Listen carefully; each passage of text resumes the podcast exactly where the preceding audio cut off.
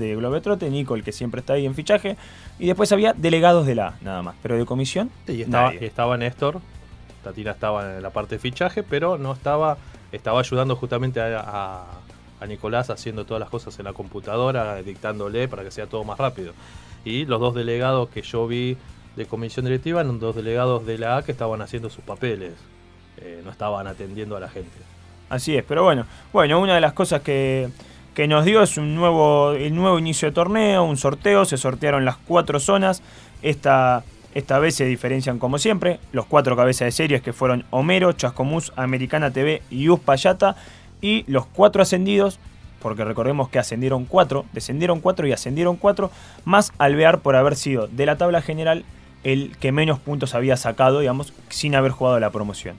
Y nos dio el resultado con la primera zona de 5 y el resto de las 3 con 4. ¿Y cómo quedaron las zonas, Martín? Eh, o sea, eh, vos que a lo mejor tenés un poco más de experiencia en lo que es ver la divisional A, eh, ¿quedaron peleadas? ¿Quedaron parejas? ¿Cómo, cómo las ves? Y hay de todo. Por empezar, la A siempre te da sorpresa. Te puede pasar cualquier cosa siempre. Nunca se sabe, porque a veces uno dice esta zona es fácil, pero después termina siendo difícil. Pero creo que la más pareja en cuanto a nombres, por lo menos. Después veremos en la cancha. A mí me asusta bastante qué puede pasar en la zona C. Americana TV, Maradona, Matadores y Tarea Fina. Me parece que puede ser una zona muy interesante para seguir, al igual que la D, la D, que es Uspallata, Los Chacales, Pachorra y Ucacha. Hay que ver cómo se acomoda Ucacha al recién ascendido y Tarea Fina en las dos zonas que nombré, pero le tengo fe a esas dos zonas en cuanto a que sea más pareja que el resto. Sí, me parece que viéndolas, la, me parece que la D va a ser la más pareja de todas. Así es, pero bueno, vamos si querés, te voy nombrando un poco cómo se dio el sorteo. En la zona A quedó Homero, La Unión, Alvear, Banda Camello y Lugano Tenis. En la zona B, Chascomús, Lucero, Brisas, Derky Juniors. En la C, Americana, Maradona, Matadores, Tarea Fina. Y en la D, Upayata, Los Chacales, Pachorra y Ucacha. Bueno, vamos a ver cómo se va dando entonces eh, el inicio de la primera fecha, ¿no? Cómo se van acomodando los equipos después de este receso. Sí, podemos ir viendo también, o sea, comparando un poco capaz con lo que fue el año pasado o un poco de historia en cuanto a los equipos, por ejemplo, teníamos que Homero que consiguió solamente un campeonato en la A, el torneo pasado quedó fuera en cuartos contra la Unión, hoy comparte zona. Justamente la Unión, que también consiguió solamente un campeonato, en la Apertura 2016 quedó afuera el torneo pasado en la semifinal contra contra Chascomús, pero salió tercero. Le ganó a Pachorra el tercer puesto 3 a 2. Después teníamos a Banda Camello, que es un equipo que recién ascendió, le ganó 4 a 1 a Camaleones la promoción. Y teníamos a Alvear y a Lugano Tenis, que fueron los dos equipos que menos puntos obtuvieron, sin contar a la gente, a los, a los equipos que quedaron en promoción y en descenso directo, fueron los dos equipos que menos puntos sacaron en la del año pasado. Lugano Tenis es la, es la primera vez que consigue dos años seguidos en la A y hasta ahora nunca logró la clasificación a los playoffs. Alvear es el segundo torneo en la A y zafó de la promoción por tres puntos. Ese es un panorama un poco de lo que nos deja la zona A. La segunda zona, la zona B, que la, le diera Chascomús como cabeza de serie, viene de jugar las cuatro finales. Las últimas cuatro finales de, de la Divisional A las jugó Chascomús. Las dos del 2018 y las dos del 2019.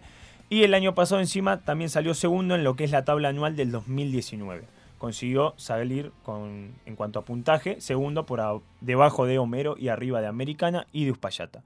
El Lucero, compañero de Chascomús en la zona, llegó solamente a una final. Calculo que este año intentará ir de vuelta por, por ese logro, aunque sea conseguir ese subcampeonato. No clasificó ni el clausura ni. No clasificó el clausura, perdón. En el apertura el año pasado sacó 31 puntos y quedó afuera la primera rueda con Pachorra. Salió primero, jugó contra el octavo y quedó afuera quedó fuera con Pachorra en esa noche, en esa tarde en realidad, tarde-noche, polémica del arbitraje de Pablo de la Fuente y demás. Los dos equipos que completan la zona B son Brisas y Derqui Juniors. Derqui Juniors, recién, el equipo recién ascendido, viene de salir campeón en la B y lo máximo que consiguió en la A hasta ahora había sido un tercer puesto en el Apertura 2016, que le ganó Uspallata. El otro equipo de la zona B es Brisas, que tiene aún tres partidos de desafiliación por un inconveniente que tuvo el año pasado, que lo mencionamos acá en la radio, y es, un, es uno de los equipos con más campeonatos en la divisional. La zona C tenemos a Americana, el último campeón de la categoría, y junto a Chascomús, los que más ganaron en la era moderna, cinco títulos. Puede repetir el bicampeonato como lo hizo en el 2012, que consiguió los dos torneos en el año. Si sale campeón en este torneo, sería bicampeón nuevamente y salió tercero en la anual del año pasado. Maradona consiguió solamente un campeonato en su historia, que es el otro compañero de Americana, el Apertura 2010. El último torneo no logró la clasificación y la última final que jugó fue en la Apertura 2011. Hace nueve años que Maradona no llega a una final. Completan la zona Matadores y Tarea Fina, Tarea Fina que regresó a la A después del 2016, consiguió solamente una final en el Apertura 2013 y le ganó la promoción, la promoción a Anguilas 1 a 0 para regresar a, a la divisional. Matadores quedó afuera con Americana en el último torneo, 1 a 1. Y hace cuatro torneos que están ahí, los cuatro clasificó. En ninguno pudo llegar a, a la final. En tres torneos quedó afuera en cuartos y en uno quedó afuera, afuera en la semifinal. Y para completar toda la información de la divisional A, tenemos que Uspallata, que lidera la zona D, la cuarta. El primer torneo de, el primer torneo salió primero del torneo pasado con 34 puntos, pero quedó afuera con Pachorra 1 a 0. Pachorra los dos torneos le ganó al puntero, digamos, el que más puntos había sacado. Los Chacales, que supo ser campeón, consiguió tres campeonatos en, la A, no pudo, no pudo clasificar en ninguno de los, dos, de los dos torneos los cuartos de final. Llegó a los cuartos de final y en ambos perdió 2 a 0. Pachorra salió en la apertura tercero y en el clausura salió cuarto. Es en el apertura fue el equipo que más goles metió en los playoffs. En el clausura no, ese fue Americana TV. Y es el equipo que más goles cosechó anual. Y por último tenemos Ucacha, que es el equipo recién ascendido a la Divisional A, que salió campeón de la apertura en la Divisional B y consiguió luego, por el tema de quedar entre los cinco primeros, el ascenso a la A. Bueno, bien completo. Eh, tuviste toda la información de los 17 equipos que van a jugar eh, este año. Eh, sí, este año, salvo que pase algo raro, en la Divisional A. Este, y para completar, ¿qué te parece si eh, decimos cómo quedaron los partidos para la primera fecha? Y vamos a, a, pedir a la gente también que nos ayude a elegir cuál será el partido de la fecha. Dale, Colo, como siempre, repito el número, así nos pueden enviar el mensaje ahí al 11 38 74 41 21. Envíanos a ver cuál puede ser el partido. Bueno, el sábado 13.30 cosas del sorteo, ¿no? El campeón abre el torneo. Americana TV eh, enfrenta a Alvear. A las 15 horas los Chacales con Matadores, 16.30 el Lucero La Unión. Y para el domingo tenemos a las 10 Homero Banda Camello, 11.30 Pachorra Lugano Tenis, a las 13 Tarea Fina Chascomús, 14.30 Uspallata Derqui Juniors y a las 16 Brisas con Ucacha. Quedó libre para esta primera fecha el equipo de Maradona. Bueno, a mí me gustan. Chacales Matadores me gusta como partido. Y también capaz les doy mis puntitos a Alvear Americana por ser el, el, campeón. O sea, y encima que abren, abren la divisional. Yo también, yo también creo que para abrir la, eh, el torneo, el partido tendría que ser Alvear Americana. Vamos a ver qué dice la gente. Ahí está, me acordate de enviarnos el mensaje al 11 38 74 41 21. Y después de la pausa seguimos con más Código LAF. No te muevas de ahí. En breve seguimos con más Código LAF. Por una liga mejor.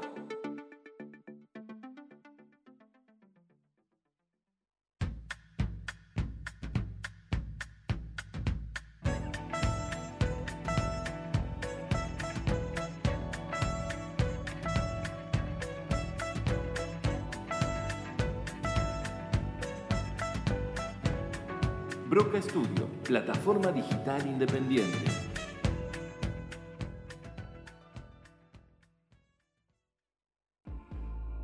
Proveeduría, Club de Vinos. Hacete socio y disfruta de nuestros beneficios. Degustaciones gratis en nuestra sede social Malavia 11 Capital. Importantes descuentos en vinos y espumantes seleccionados. Más sorpresas.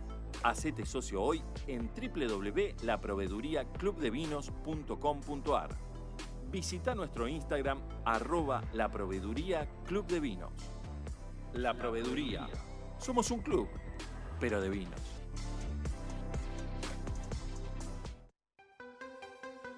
Indumentaria 100% personalizada. Somos fabricantes. Tenemos la mejor calidad y mejor precio del país. Trabajamos para clubes y equipos amateur de adultos y niños. Encontranos en nuestras redes como All Sport o por WhatsApp al 11 31 94 84 39.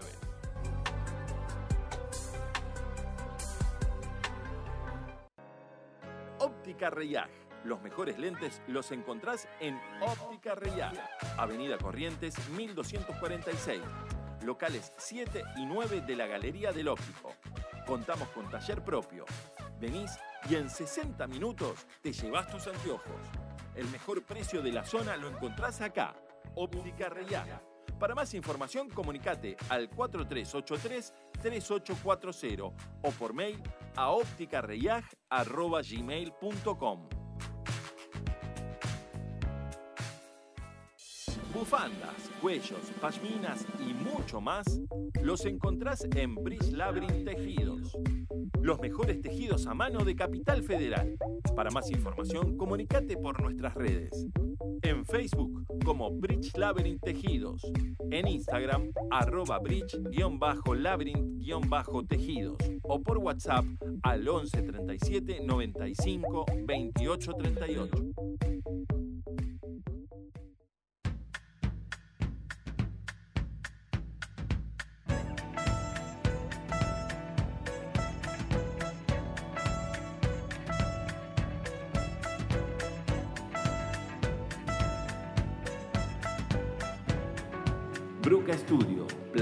Cultural independiente.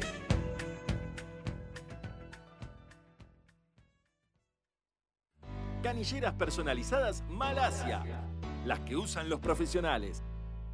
Más de cuatro años avalan el trabajo. Encontralas en www.canillerasmalasia.com.ar o en todas las redes sociales. Exploter, gráfica autoadhesiva y ploteos. Avenida Warnes 909 Capital y Avenida Warnes 799 Capital. Encontranos en Facebook como Exploter Warnes y en nuestro Instagram arroba Exploter Warnes para más información. Si querés sentirte bien entrenado, no dudes en venir a Fab Entrenamientos. Te esperamos martes y jueves de 20 a 21 a 30 o de 19 a 20 30 en Campus UTN, Mozart y Sarasa, Bajo Flores. Para más información, comunícate a nuestras redes sociales, Facebook e Instagram, arroba Fab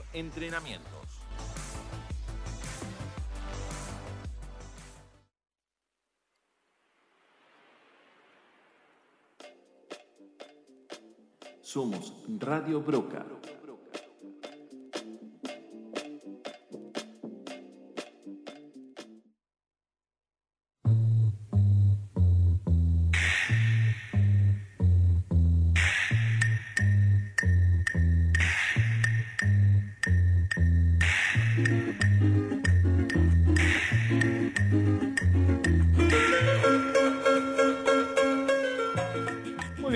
Seguimos con más Código LAF. Eh, recordá comunicarte con nosotros al 11 38 74 41 21. 11 38 74 41 21. Y tenemos algunos mensajes, Martín.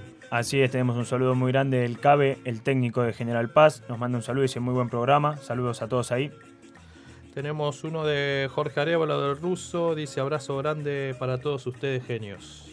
Leo Daer, el delegado de Intocables, nos dice desde la familia de Intocables escuchándolos nuevamente. Mucha suerte este año a vos y al Colo. Y un beso y abrazo grande a mi hermano Johnny. Un saludo muy grande a los hermanos Daer y a toda la gente de Intocables. También nos manda un saludo Juan Cruz de Anguilas, que bueno, que no podía escuchar en algún momento, pero ahora dice que sí, que nos está escuchando. También nos manda un mensaje Leo Pino, que lo tenemos acá con nosotros, y se cayó Pino con la, con la 7-Up. Hicimos un break, Colo y Martín. Felicitaciones y vamos por más. También nos mandaron saludos Rama, Cacha, Germán de Gardelitos, eh, Lescano, Darío Santafesino, Maxi Senchek, Rodrigo Somoza, eh, el delegado del Tacho también, que ahora también nos mandó otro mensaje que lo- ya lo vamos a leer.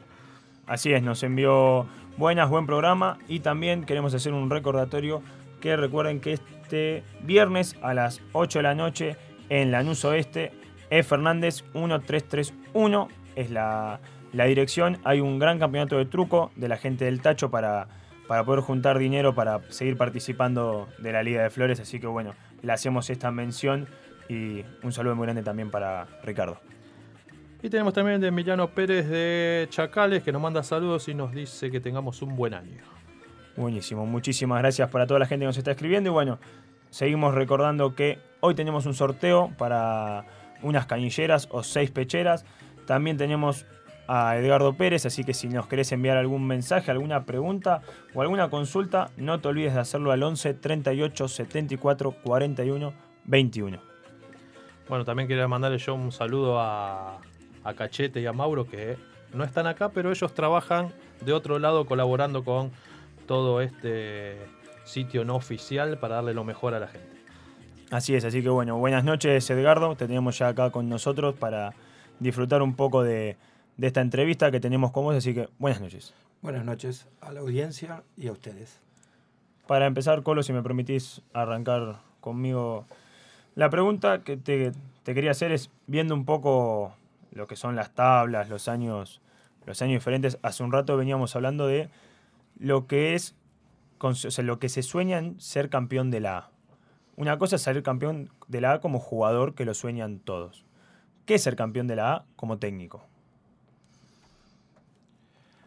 Y un logro distinto a la persona que juega, porque es otro tipo el sacrificio, otro tipo lo que uno le pone, es decir, el jugador descarga jugando, viene con una ilusión y el que está afuera se encarga de un montón de otras cosas que no son ni más ni menos importantes que el jugador, pero es otro tipo de satisfacción.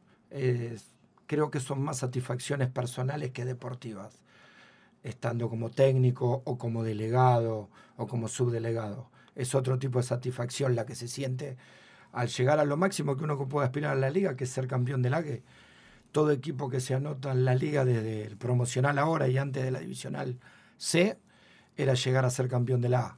He dicho, creo que es distinto. Se siente distinto, se vive distinto y se disfruta distinto. Yo me imagino, Edgardo, que eh, la primera, ¿no? Porque uno cuando sale campeón por primera vez en una división, eh, la, más, la mejor, digamos, o la más eh, importante, la primera uno piensa que es como algo mucho más festejado, pero ¿es tan así o se festeja también la quinta igual? ¿Tiene la misma importancia? ¿Tienen distintas importancias? Bueno, creo que esas son las diferencias entre el jugador y el delegado. Para el delegado la primera va a ser el logro alcanzado. Después lo que uno busca es superarse, que son dos cosas distintas. Quizás el jugador al revés, festeja la primera, pero va festejando más cuanto más consigue, por la ambición de jugar, por competir.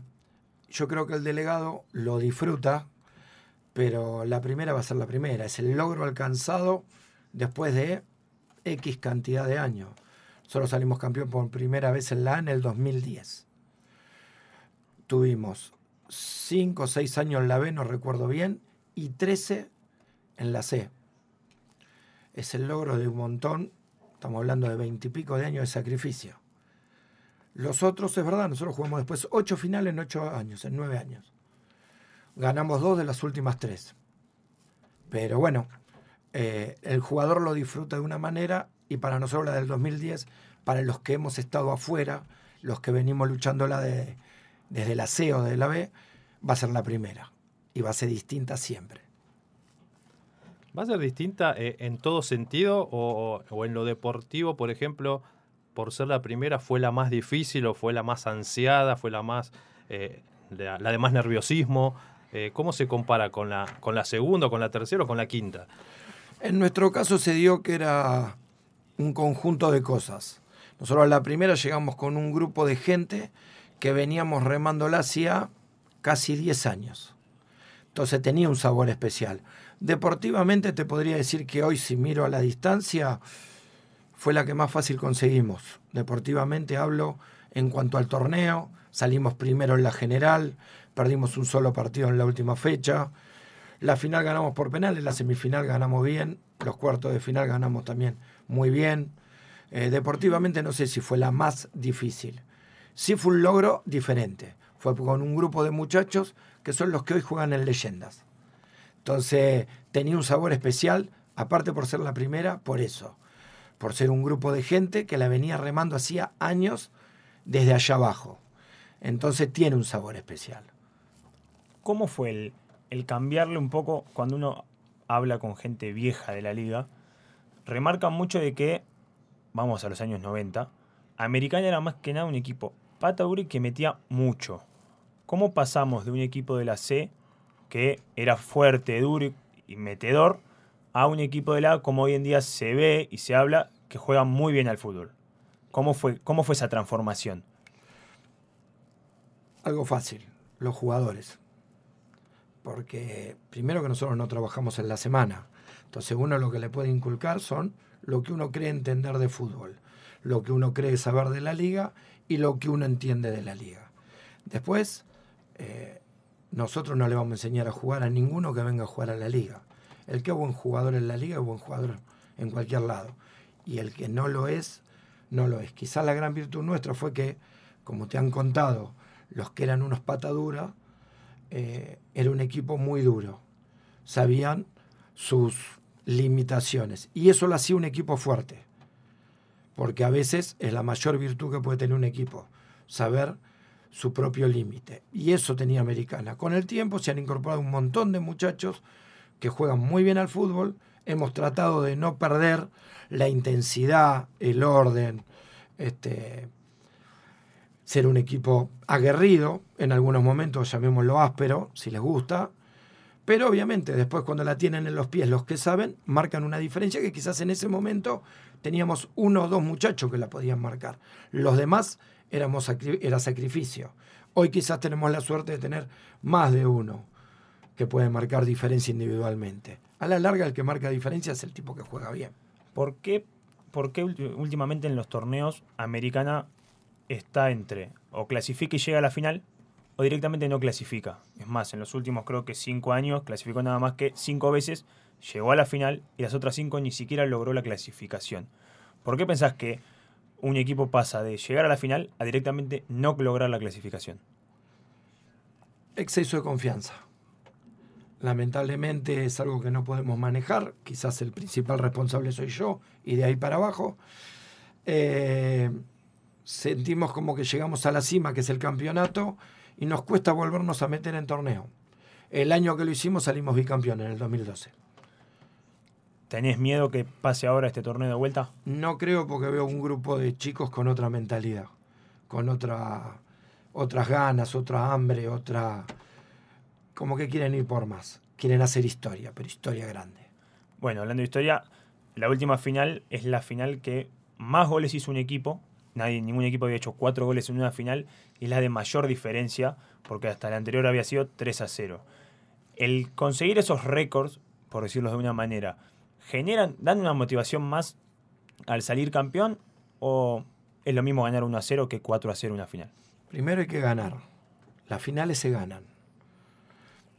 Eh, después, si puedo ganar 6 a 0, gano 6 a 0. Pero las finales se ganan. Yo creo que a veces no es nada más ganar 4, 3 o 2 a 0. Es la manera. Y creo que lo que pasó el 14 de diciembre fue aplastante. Yo creo que ese es el mayor logro que tuvo Americana. Eh, reducir a la mínima expresión a un rival muy importante que venía de jugar tres finales y todo por capacidad de Americana más que por incompetencia al rival. Eh, los chicos han jugado una final como se debe jugar, eh, concentrado desde una hora antes, desde la primera pelota hasta la última que terminó el partido. Creo que eso es lo que te hace te llevas más que el 4 a 0. Las maneras, las formas. Como en alguna final nos ha pasado lo contrario. Hemos sido apabullados, no hemos estado a la altura. Te pasa. Te pasa, son momentos, son días. Pero bueno, por eso, por lo que viene esa final, por lo que uno ve en el día a día, es que creo que este grupo, dudo que le pase lo que le ha pasado a otros americanas finalistas, que decaiga en un aburguesamiento, por llamarlo de alguna manera. ¿Tenés algún jugador o dos o tres que hayas destacado de esa final que digas fue clave para ganar esta final? La de la última. Es difícil, sí, sí. Eh, quizás en el día del partido uno no lo notó. Yo creo que los cuatro mediocampistas de Americana eh, Manu, Ezequiel, Torito y Cachete, hicieron un partido, un primer tiempo brillante. Más allá que todos los demás tuvieron a la altura, creo que fue el motor de Americana. El trabajo del medio campo eh, como equipo. Creo que dentro de eso Ezequiel se destacó por encima de todo. Y Torito la realidad es que tuvo unas finales en las cuales hizo goles en todos los partidos. Entonces no puede ser menos importante. Sí, yo también quiero agregar de, ese partido que por suerte, bueno, lo vi todo a, Leandro, ¿no? al Pela, no me acuerdo del apellido ahora. Mensa. Mensa. Eh, yo creo que jugó una final extraordinaria. Sí, sí, yo creo que, a ver, eh, si teníamos que destacar, yo creo que el equipo jugó una final extraordinaria. No se gana 4 a 0 tan fácilmente. Eh, no se marca una superioridad tan grande. Cuando paramos a tomar agua, el arquero americano no había tocado la pelota y nosotros lo hemos visto por video, no había tocado la pelota. Entonces, para lograr una superioridad tan grande, tiene que haber un equipo. Cuatro jugadores solo no la logran. Estamos hablando en cuanto al destaque, quizás para lo que se propuso el partido, más allá de que muchos hablen de que nosotros jugamos al error del rival y estamos entre los tres equipos que más goles hizo en la divisional. Eh, lo pasamos por arriba gracias a la intensidad de los cuatro mediocampistas, totalmente acompañado por todo el equipo. Cuatro jugadores no ganan una final como la ganó Americana, la gana un equipo. Sí, yo iba a apuntar a eso antes y bueno, justo eh, en, el, en, el, relato me lo respondiste antes que te pregunte, ¿no? Porque muchos decían, eh, Chascomús no jugó a nada y yo decía, Americana no lo dejó jugar a Chascomús a nada, digamos. Eh, no se lo permitió, eh, no encontraban tener el balón en sus pies, no encontraban ganar de arriba, no encontraban entrarles, se le venían por todos lados. Entonces, no es que Chascomús no jugó a nada. Chascomús es un equipo que generalmente juega de la misma manera y esta vez no lo pudo hacer. ¿Eso estaba estudiado ya así o se fue dando así porque, eh, como decís vos, el momento de los jugadores aparte fue estuvo mucho más arriba de lo que a lo mejor pensabas en ese momento? No, es lo como te decía antes. Obviamente que hay que tener los jugadores y tiene que ser el día. Uno de lo que conoce la liga sabe por dónde quizás atacar a un equipo, como algunos sabrá por dónde atacar a Americana, qué jugador dejarle libre, qué jugador no. Uno trata de interiorizarse de lo poquito que le puede dar dentro de un vestuario, acá no se trabaja. Pero los que medianamente conocen la liga o vieron a Americana y a habrán visto que Americana no formó igual de lo que venía formando. Salieron dos jugadores, de los cuales uno había jugado los 18 partidos anteriores, el doble 5. El 9 no jugó de 9, jugó de enganche. El carrilero por izquierda jugó de delantero. Y el 8 que había jugado en los cuartos de final y en la semifinal de 8 jugó de carrilero por izquierda.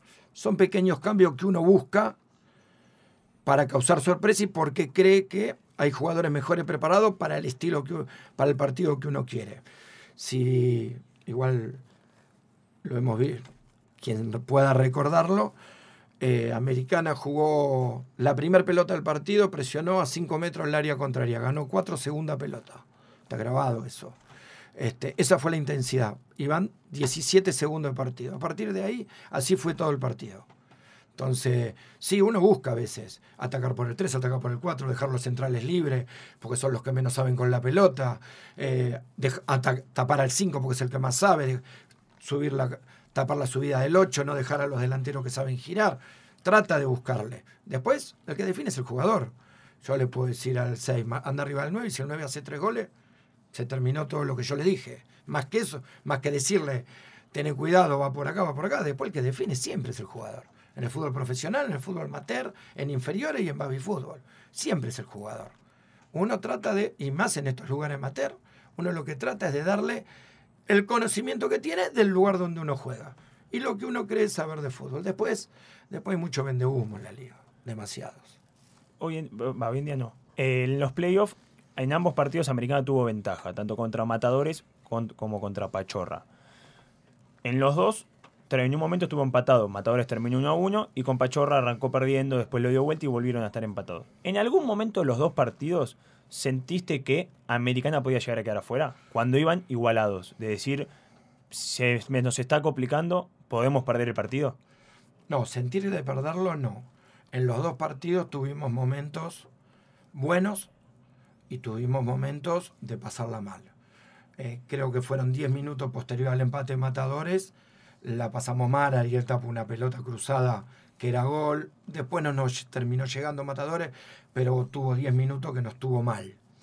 Y después del 1 a 0 nuestro con Matadores se nos vino encima. Y Pachorra, después del 1 a 0 y antes del 1 a 0, había sido superior a nosotros. Después se emparejó y después se dio un partido como se dan con Pachorra, más abierto. Pachorra es un equipo quizás menos ordenado tácticamente, pero de muy buen pie. Atacan mucho por afuera. Entonces tiene mucho que ver con esas cosas. Pero de pensar de perderlo, no. Que estaba difícil, estaba difícil. Vos que sos una persona que eh, ves mucho lo que es la liga, no solamente la A, la B, la C. Acá nos llega una pregunta de Laureano y dice, ¿qué equipo recién ascendido pensás que puede llegar a clasificar a los playoffs? De los cuatro que ascendieron. No tengo en memoria las zonas. Yo creo que eh, es difícil. Yo creo que la van a tener difícil los cuatro, pero no por los cuatro. Porque siempre lleva un periodo de adaptación. Quizás la ventaja que puede tener, por ejemplo, Tarea Fina, es que tiene muchos jugadores que han jugado en esta divisional. Y eso le puede dar un plus. Quizás le tocó dentro de todo la zona más difícil, con equipos más afianzados en la categoría. Pero la verdad, pronosticar es muy difícil. Yo creo que siempre los primeros torneos de los equipos ascendidos les lleva un periodo de adaptación. Ojo, yo recuerdo cuando ascendió Derky Junior, eh, si no recuerdo mal, acá está el colo, salió primero o segundo de la general ese año. Primero. Primero. El primero la general, es decir, y ahí era recién ascendido. Con otra base de chicos, con chicos que tenían liga hacía muchos años. Que yo creo que eso es muy Hay mucha diferencia entre la B y la A. Ni mejor ni peor. Hay diferencia. Hay una diferencia que los que suben te lo dicen. ¿Cuál es la diferencia para vos? Los jugadores. En la A hay muy pocos jugadores que no jueguen al fútbol. Y en la B hay muchos jugadores que juegan a la pelota. Y hay una gran diferencia. Jugar al fútbol que jugar a la pelota. Para el oyente que capaz no entiende la diferencia, ¿cuál puede llegar a ser? Para explicarlo. En, la A, eh, el tipo que juega al fútbol eh, sabe leer un partido, sabe de táctica. En línea general hay buena pegada, buen juego aéreo, buenos arqueros. No se hacen muchos goles. No hay partidos de 3 a 0, 4 a 0, 5 a 0 date cuenta, los goleadores salen con 11 goles, 12 goles, 10 goles, 13, 14 alguna vez, eh, por penales. No hay. Y en las otras categorías quizás tenés un grupo de equipos que son muy fuertes y tenés un grupito más chiquito de equipos que están muy lejos. Acá en la, sacando algún campeonato raro, como fue el último, los Piratas quizás, pero ahí tenés los Piratas, este, que fue un campeonato flojo, le ganó americano. 2 a 0. Entonces, ¿qué te quiero decir con eso?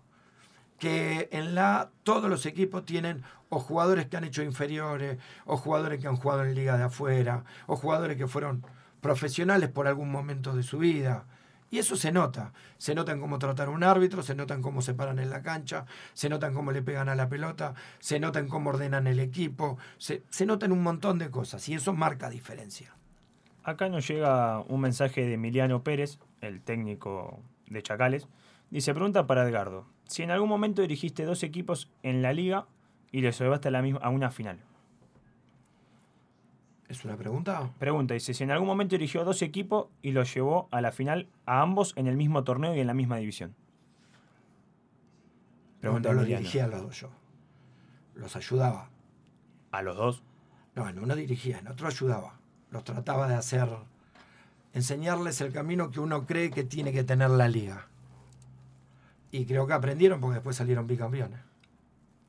Va, para la pregunta que nos enviaba Emiliano, acá también nos llega un mensaje de Leo Pino y dice mis felicitaciones y admiración a uno de los técnicos más ganadores del AF, que siga al frente de un grupo de gente a través de los años. Leo Pino de Don Carlos nos manda este mensaje. Y bueno, también eso, ¿cómo es ser?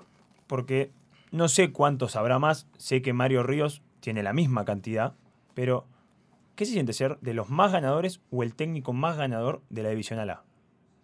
Satisfacción. Satisfacción porque uno ve cristalizado el esfuerzo que uno hace. eh, yo creo que uno representa un montón de gente.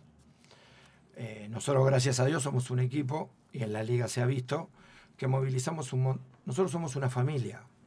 Pero cuando digo una familia, no, no es una familia en una bandera. Es una familia. Solo somos una familia.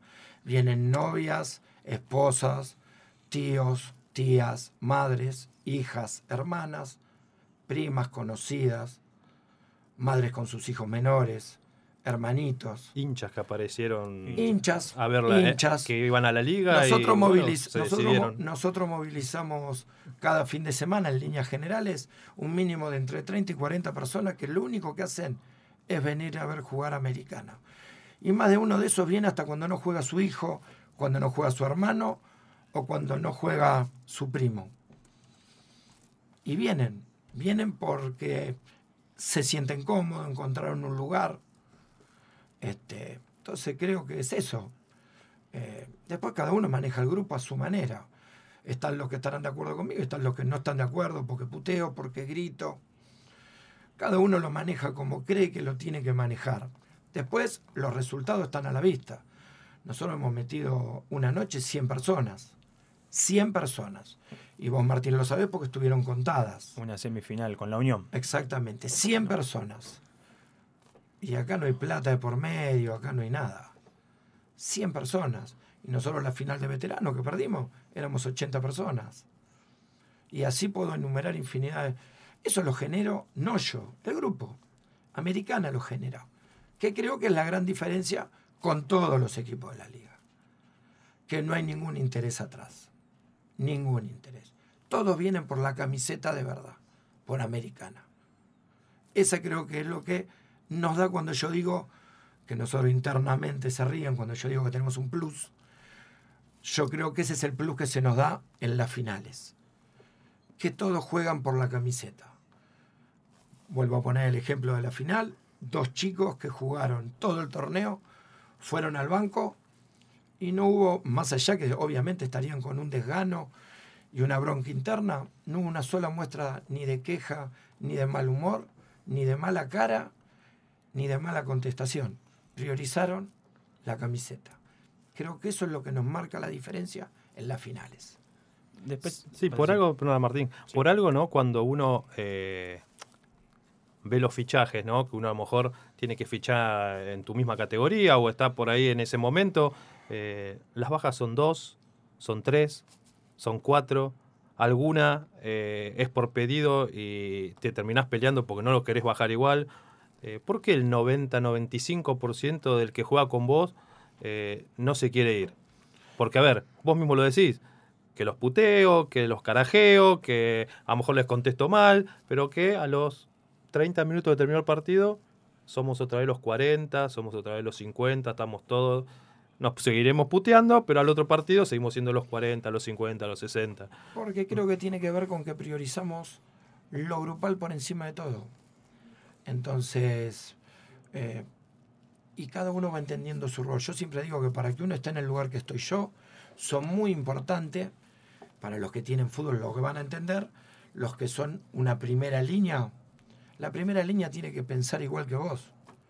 Si no, no hay manera de comandar un grupo. Si vos con los referentes, primera línea, ponele el nombre que quiera, pensás diametralmente opuesto, no hay manera de armar un grupo. Pero yo he tenido a lo largo de años gente que se quedó hasta los 45 años para enseñarle al que venía qué era lo que es americana. Ángel Sabio, Pablo Blanco, Mario Tedesco, Jorge Cogorno me estoy olvidando alguno, el negro Gustavo, en algún momento Oscar Cañete, Hernán, el tucumano. Y hoy son el Tano Germán, Lucas Contreras, Chipi, Sebastián, el pelado Gastón, Mula. Sin contar Garber, el francés, que todavía siguen cambiándose con 45, 46 años. Vienen, entrenan, vienen, son suplentes y tienen la mejor para el que entra. Es fundamental eso, que los referentes, primera línea, sigan la misma bajada de línea que uno. Si no es imposible. El que viene tiene que entender y no se lo puedo hacer entender yo. Porque hay algo que es cierto. Yo tengo 50 años Y a un chico de 22 años es muy difícil entrarle. ¿Quién le tiene que entrar? Uno de 30 y pico. Bueno, pero en parte eh, se lo haces entender. Vos nombraste, por ejemplo, al Tano Germán, que venía de otro equipo o de otros dos equipos, eh, no era de, Americana de toda la vida y sin embargo hoy es eh, una pieza clave en lo que estamos hablando, no sé si tanto en lo futbolístico o sí también, pero sí en el armado de los que vienen abajo. Fundamental, fundamental. Por eso te digo que es muy importante que la gente grande, porque ¿qué pasa normalmente? O lo que uno ve. El tipo grande cuando ya no está para jugar, ¿qué hace? Se va. Es decir, quiso al equipo hasta que jugó. El día que jugó, se va y no vino más. ¿Y quién le enseña al chico nuevo la responsabilidad, el compromiso, el que hay que cuidarse, el que hay que respetar al jugador que está en el banco porque tiene la misma gana de jugar que vos, el que hay que poner plata, el que a veces hay que poner plata por un compañero que anda mal? Entonces, para eso están los referentes. Muchas veces los referentes son porque son los mejores jugadores y en otros casos son porque son excelentes personas y entienden el lugar que les ocupa. Acá nos llega algunos mensajes de personas que estabas nombrando recién, como por ejemplo Lucas Contreras dice, la primera fue un logro increíble sabiendo quién era el rival y se pensaban que eran campeones. Éramos boleta, nos levantamos y sintieron un grupo humano que te comía. Y también el pelado Gastón nos escribe y dice, al Colo le decía, Colo, nos quedamos porque somos todos iguales, uno más loco que el otro. Y después me llega un pedido especial también que de un jugador que ya vas a saber quién es, dice si en algún momento le vas a regalar la musculosa. De los jugadores de hoy en día, Máximo Rodríguez dice si en algún momento le vas a regalar la musculosa. Está escuchando. Él tiene una apuesta conmigo. Si mete tres goles en los primeros cinco partidos del campeonato, se lleva la musculosa. No es tanto. Ahí está, el primer desafío para Torito. No nos toca con nosotros los primeros cinco, ¿no? No, no. Ah, bueno. Bueno, y después otra de las cosas también, Vos sos una persona que no solamente sos técnico, sos delegado y fuiste jugador, sino que también durante muchos años fuiste comisión directiva. ¿Cómo te es hoy en día ver la liga desde el lado de, de haber sido ex vocal y ex vicepresidente de la Liga de Flores? ¿Cómo ves la liga hoy? Triste. ¿Por? Por muchas cosas. Eh, yo creo que lo, el problema no es manejar mal la liga. El problema es manipular la liga para beneficios propios. Porque nosotros también nos hemos equivocado infinidad de veces. En el tribunal, en la liga, en la decisión de cómo sembrar una cancha. El problema es cuando vos utilizás la liga, o mejor dicho, utilizás estar en comisión para beneficios propios. Y hay miles de ejemplos. Las cámaras, ¿para qué se usan? Primero que nunca se usaba la cámara. Para ciertos casos sí, para otros no en sanciones, decís. En sanciones disciplinarias. Foganazo fue sancionado por las cámaras. Y después en ese mismo rincón hubo no menos de dos o tres hechos y no se sancionaron. En el mismo lugar que fue lo de Foganazo. Ahí resulta ser que en las cámaras los tres días se borraban las imágenes. Es sospechoso. Que, que equipos de comisión anoten jugadores que estaban inhabilitados. Y eso es sacar ventaja. Entonces yo creo que lo que más duele de lo que se ve en la liga es eso. Eh, el ventaja, la ventaja, el sacar provecho. ¿Para qué fue hecha esta copa? ¿Qué equipos se beneficiaron con la reducción de sanciones de jugadores? Agarren los boletines y fíjense qué equipos tuvieron X cantidad de sancionados las últimas fechas.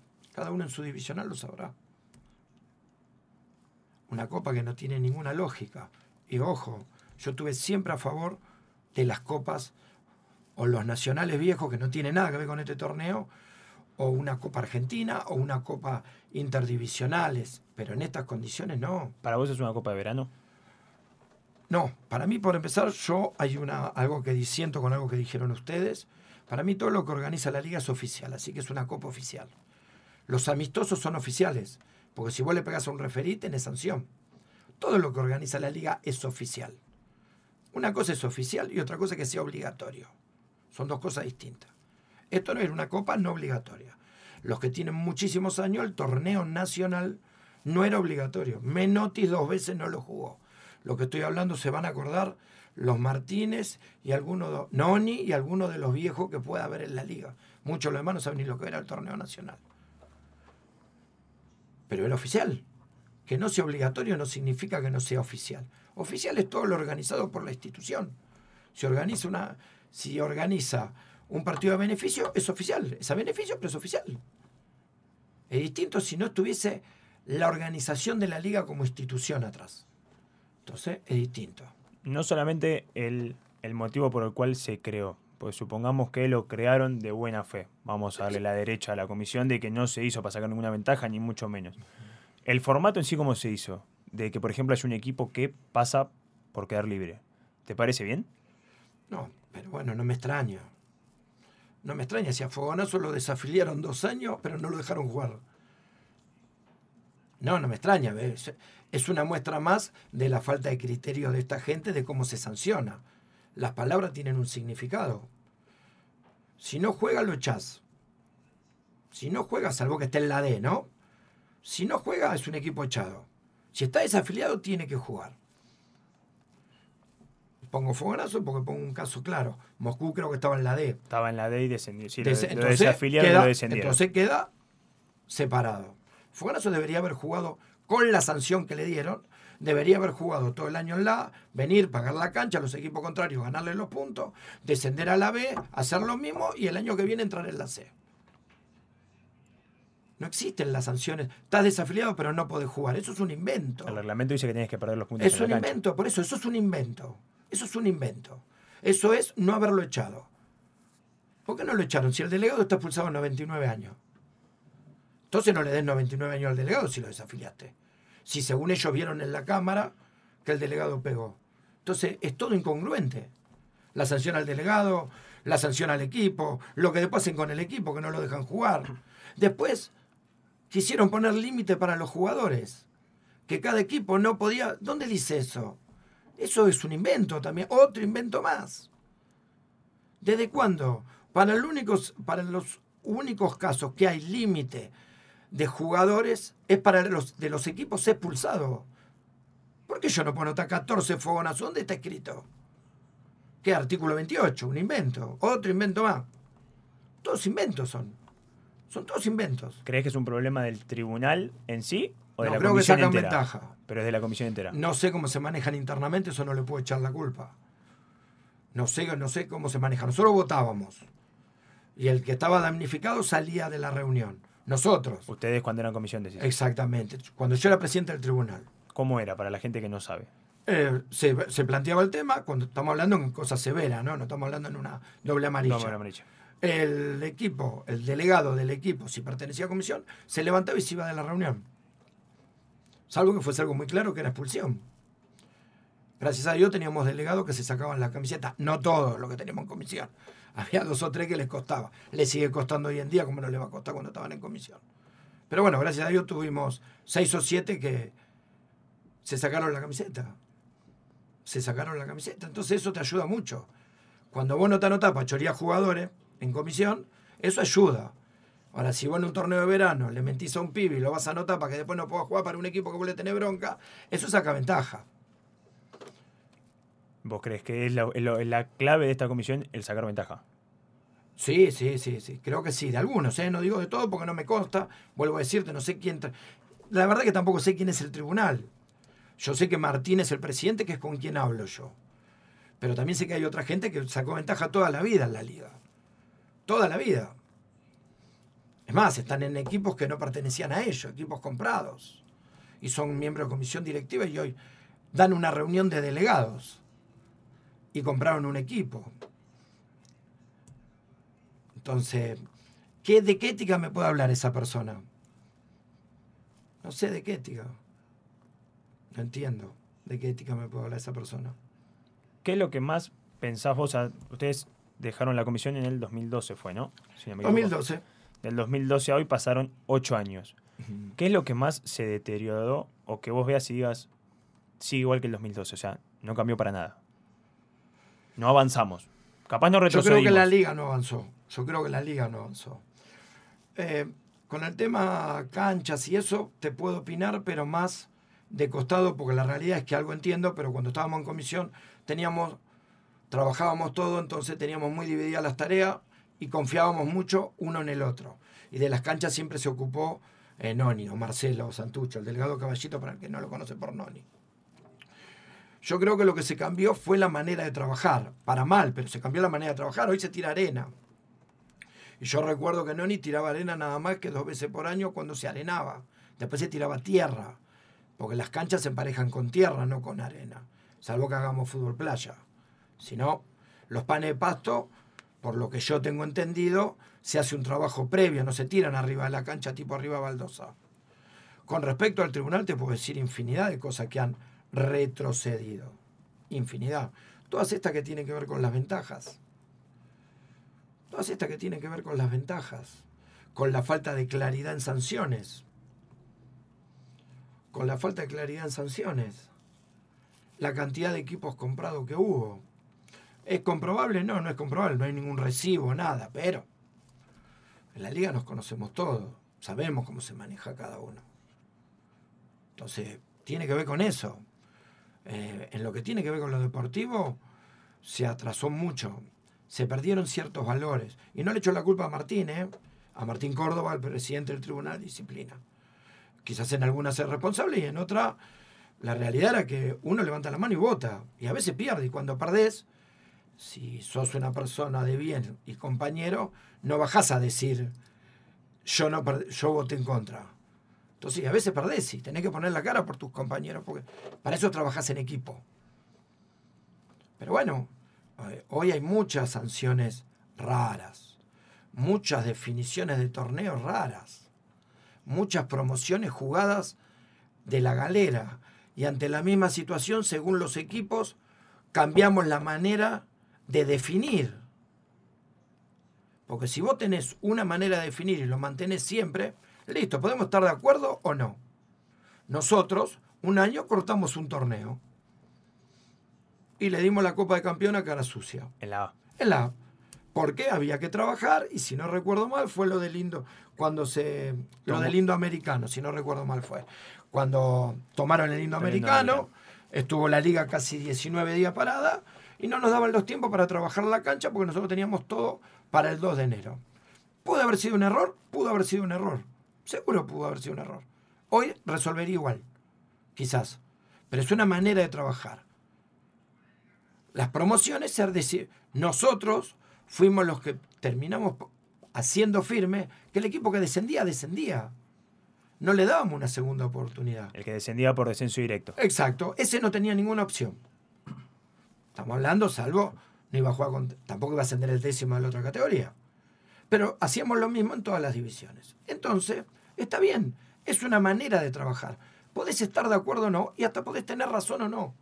El problema es cuando vos tenés esa manera de trabajar de acuerdo a los equipos que se benefician o no se perjudican, o la división que es. Ahí está el problema. Y busquen las definiciones.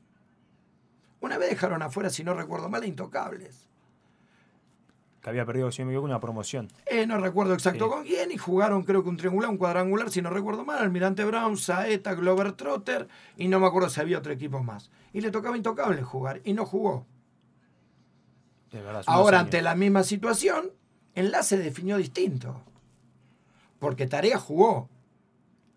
Habiendo perdido la promoción. Habiendo perdido la promoción. Y está bien, ¿eh? A ver, no es ni contra Tarea, ni a favor es intocable, ni contra Almirante Brown es una manera de trabajar. Ante esta situación se procede de esta manera. Listo. Podés estar de acuerdo o no. Se procede de esta manera y listo. Y se procede de esa manera. Eso está bien. Eso está bien. Lo que no está bien, que adecúes el procedimiento de acuerdo a quiénes son los beneficiados o los damnificados. Sí, los que nombraste antes eran los tres miembros de la comisión directiva. Bueno, eso queda cuenta de que cada uno preste atención a lo que lo quiera prestar. También esto de, de las cosas que se van haciendo bien o mal, o que van, digamos, yendo para abajo más que para arriba, ¿no? Eh, que, lo íbamos a tocar y no lo tocamos, Martín. Eh, también está pasando en leyendas, ¿no? Eh, algo, algo parecido, que se cambian reglamentaciones, que se pone una reglamentación, que se pone otra, que por ejemplo este torneo hay muchachos que los permitieron jugar el torneo pasado y ahora dicen no, en vez de haber, no sé, tres o cuatro, tienen que haber dos y esos muchachos ya no pueden jugar cuando el torneo pasado pudieron jugar. Todas esas cosas que son al aire, eh, le terminan dando seriedad a un torneo de leyendas que en verdad eh, hoy eh, no tiene el espíritu de cómo empezó, porque Leyendas que empezó, yo me acuerdo con Pergamino, por ejemplo, con gente de 50, 60 años que quería venir a jugar un ratito a la pelota con los amigos, comerse, eh, no sé, una pizza, un asado, tomar una cerveza, una, gaseosa, lo que sea. Y hoy es todo mucho más competitivo. Eh, realmente no, no se sabe si todos los que están jugando en Leyendas jugaron alguna vez en la liga, si llegaron a ser alguna leyenda en la liga. Por eso no se puede comprobar tampoco. No, a ver, tiene que ver con lo que te acabo de explicar de lo que es el Tribunal de Disciplina, de la falta de coherencia. Yo creo que la idea de leyenda era volver a traer a la liga a la gente de la liga. Haya sido leyenda, haya jugado un año, cinco años.